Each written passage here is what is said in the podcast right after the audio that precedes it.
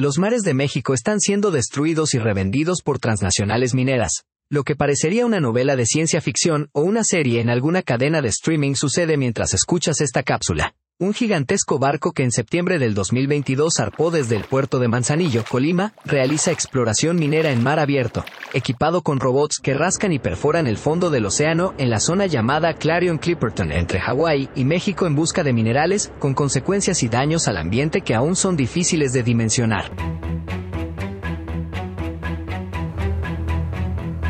Mientras esto sucede, empresas transnacionales adquieren, venden y compran el fondo del mar, Loke Marine Minerals de Noruega adquirió la empresa de minería de aguas profundas UK Seabed Resources UKSR de Lockheed Martin, indicaron las compañías. A través de esta transacción, Loke Marine Minerals se convierte en el mayor titular de licencias en el área que abarca 4.5 millones de kilómetros cuadrados entre Hawái y México. La empresa noruega se negó a dar la cifra del acuerdo entre ambas transnacionales.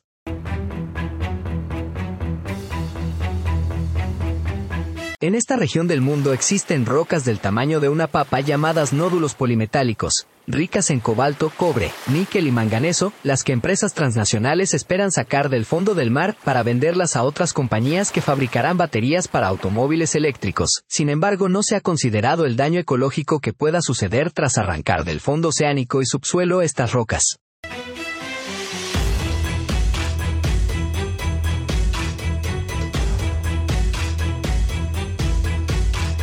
Cabe destacar que del puerto de Manzanillo, Colima, zarpó el colosal buque perforador Hidden Hem, que permaneció en la zona Clipperton de septiembre a noviembre de 2022. Este barco perforador de 228 metros de largo permaneció meses extrayendo muestras del lecho marino al servicio de la compañía The Metals Company.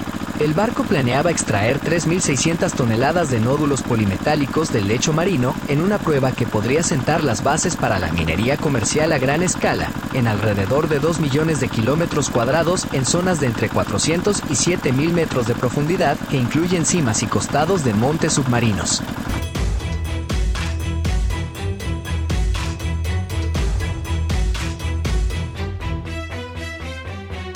Actualmente hay autorizados en el planeta 31 proyectos de exploración por la Autoridad Internacional de los Fondos Marinos, ISA por sus siglas en inglés, y expertos ven con preocupación que se dé luz verde. De esta manera, compañías mineras transnacionales ya han iniciado expediciones en el fondo del mar, zarpando desde un puerto mexicano como lo es Manzanillo en el estado de Colima, mientras otras empresas revenden pedazos del lecho marino como si se tratara de su propiedad, sin importar los riesgos y daños al ecosistema marino a escala mundial.